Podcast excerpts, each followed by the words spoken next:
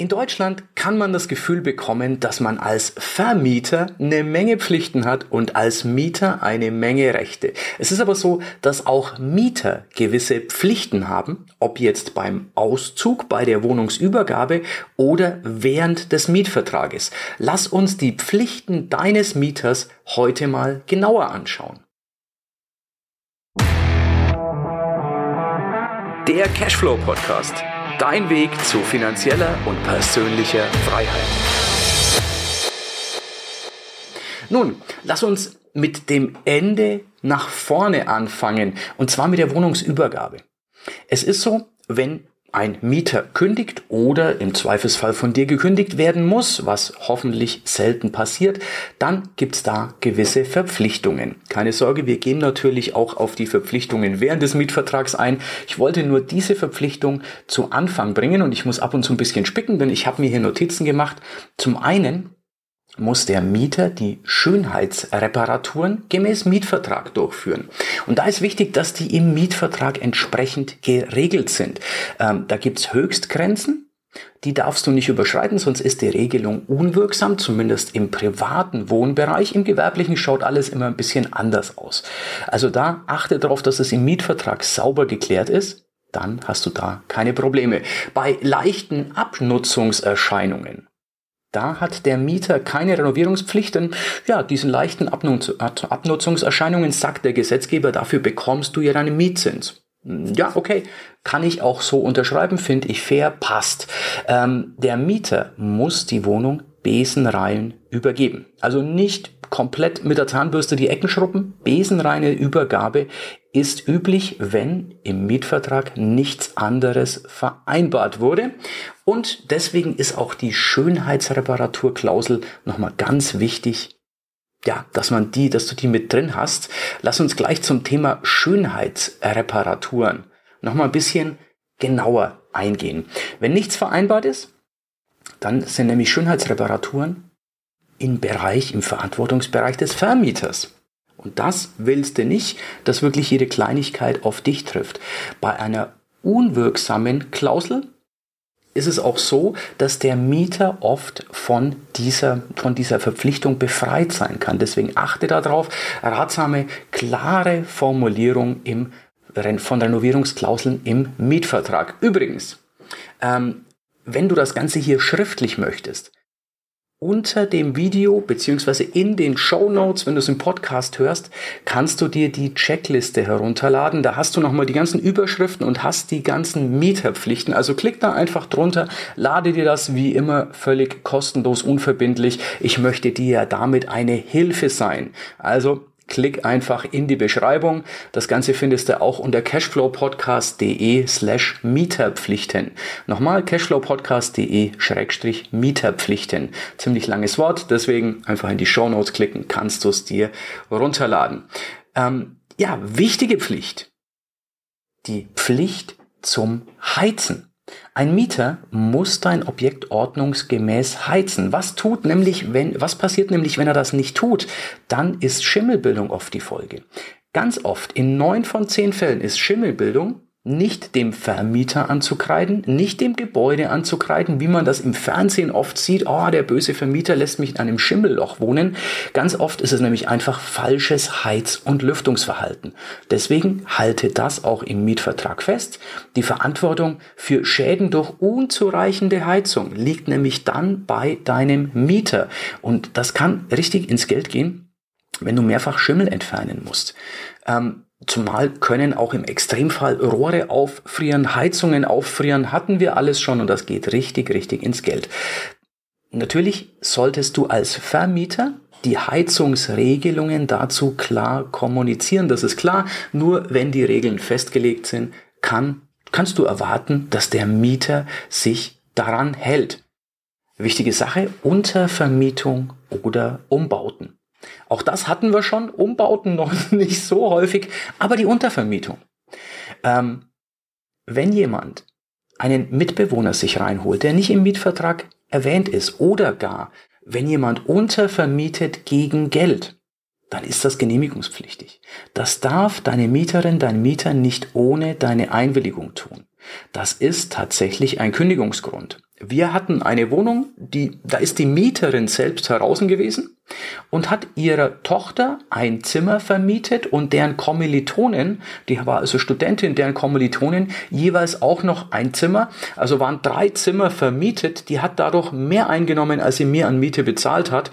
Ähm, es gab immer Party und das war tatsächlich ein Kündigungsgrund damals, ähm, dass wir gesagt haben, hey, diejenige, die im Mietvertrag gemeldet ist, wohnt hier gar nicht. Stattdessen äh, wird hier wild untervermietet, ohne gefragt zu haben. Das geht so nicht. Ein- und Umbauten, gleiche Nummer.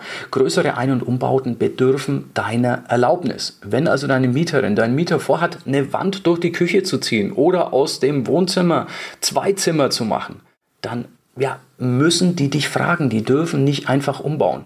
Klar, ähm, sich eine Küche einbauen lassen, das, äh, da müssen die dich nicht fragen. Also eine Einbauküche ist erlaubt, das ist nicht als Umbau zu werten. Nächste wichtige Geschichte. Mängel zeitnah melden. Wenn ein Mangel an der Wohnung ist, dann kann das auch Folgeschäden nach, nach, sich ziehen. Diese Mängel müssen rechtzeitig gemeldet werden. Ob das jetzt der tropfende Wasserhahn ist oder dass aus dem Siphon richtig viel Wasser ausfließt, das kann ja Folgeschäden haben. Das kann ja bis in die nächste Wohnung drunter gehen. Ähm, da ist der Mieter durchaus verpflichtet, Bescheid zu sagen, denn du kannst nur Dinge reparieren, wenn du davon weißt. Ähm, eine unterlassene Meldung kann zu Schadensersatzpflicht führen. Das heißt, der Mieter ist dir schadensersatzpflichtig. Kommunikation und Instandhaltung sind ja wichtig für ein reibungsloses Mietverhältnis. Bevor wir zu der nächsten wichtigen Sache kommen, zum einen, ich möchte nochmal daran erinnern, dass du unter cashflowpodcast.de slash Mieterpflichten dir diese Liste, die Checkliste runterladen kannst. Da ist auch drin, was du alles beachten musst bei deinem Mietvertrag. Das hilft dir hoffentlich weiter. Und das andere, ähm, Abonniere gerne meinen Kanal, wenn du hier Mehrwert hast. Gib mir auch gerne einen Daumen hoch, da freue ich mich, denn das ist Feedback für mich, dass ich merke, jawohl, ich treffe hier deinen Nerv, ich kann dir hier helfen.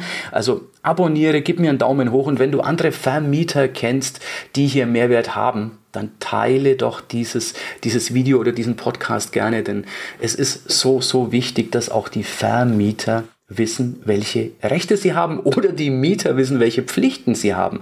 Denn nur dann funktioniert ein reibungsloses Miteinander. Lass uns weitermachen. Ich habe noch drei Punkte. Der, der letzte wird besonders interessant, ähm, aber lass mich den, den drittletzten, die Hausordnung beachten.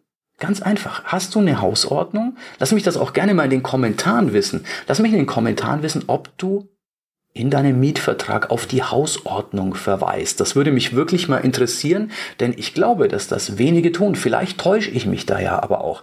Also der Mieter muss sich an die Hausordnung halten und ist verpflichtet zur gegenseitigen Rücksichtnahme. Gegenseitige Rücksichtnahme nicht nur dir gegenüber, sondern auch gegenüber der anderen Mieter.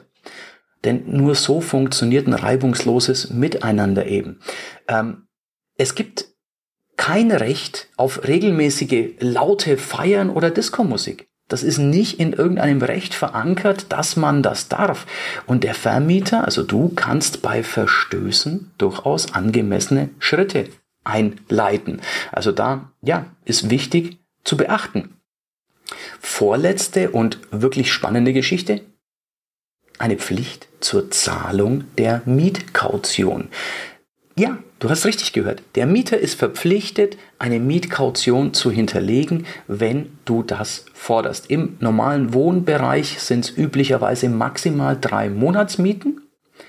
Ähm, das ist also die Grenze. Im Gewerbebereich sieht es anders aus, da gibt es diese Grenze nicht. Der Mieter hat allerdings das Recht zur Ratenzahlung über maximal drei Monate. Das heißt, er kann auch sagen, okay, mit Einzug gebe ich dir die erste Monatsmiete als Kaution, im zweiten Monat eine weitere und im dritten Monat eine dritte. Das ist rechtens, das ist sein Recht, aber der muss die Kaution im Endeffekt dann auch rechtzeitig an dich bezahlen. Und der letzte und wichtigste Punkt, da bin ich gespannt. Vielleicht bist du ja selber schon drauf gekommen oder wartest die ganze Zeit schon auf diesen Punkt. Nun, die pünktliche Mietzahlung. Ja, der Mieter ist natürlich verpflichtet, nicht nur die Miete zu bezahlen, sondern diese auch pünktlich zu bezahlen an dich. Und zwar üblicherweise steht im Mietvertrag bis zum dritten Werktag eines Monats. Da gibt es sogar eine Rechtsprechung vom Bundesgerichtshof, dass das BGH äh, mit dem, äh, lass mich kurz spicken, mit dem Aktenzeichen ZR 222-15, wenn du das nochmal nachlesen möchtest, ähm, sollte die Überweisung spätestens am dritten Werktag eines Monats auf der Bank des Mieters veranlasst werden. Das heißt, gibt noch einen Tag Kulanz, dass es dann bei dir gut geschrieben wird, aber am vierten Werktag eines Monats sollte es bei dir sein. Willst du es nochmal nachlesen? Hol dir gerne die Checkliste, da habe ich das nochmal schriftlos, äh, schriftlich, schriftlich niedergeschrieben für dich, dass du das alles nochmal hast, auch für später, dann musst du nicht wieder und wieder das Video sehen, dann hast du eine Checkliste, wo du das Ganze machen kannst oder dir nochmal zu Gemüte führen kannst. Ähm, die frühestmögliche Überweisung am dritten Werktag des Monats. Das heißt, am dritten Werktag des Monats frühestmöglich, nicht erst am Abend, sondern dann auch gleich morgens. Das ist so die letzte Frist. Und wenn wiederholter Zahlungsverzug auftritt, hast du als Vermieterin, als Vermieter das Recht zur fristlosen Kündigung.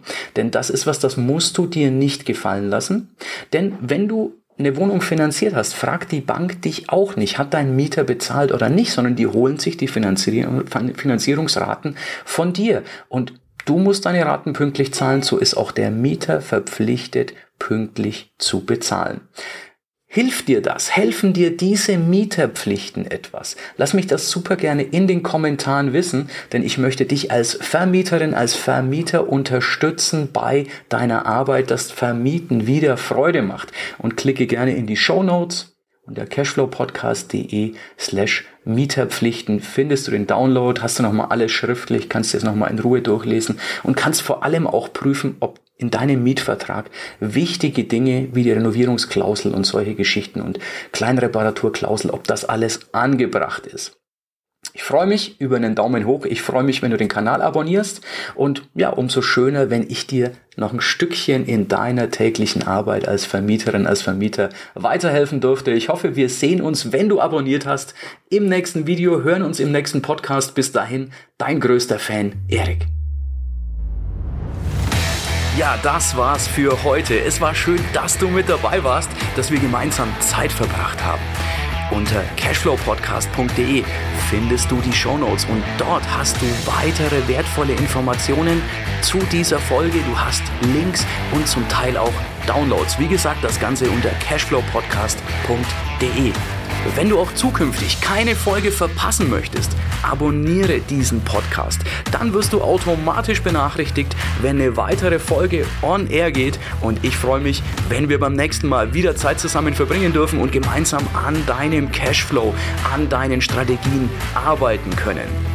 Bis dahin wünsche ich dir eine tolle Zeit, freue mich, dich beim nächsten Mal wieder zu sehen oder zu hören. Bis dann, dein Erik.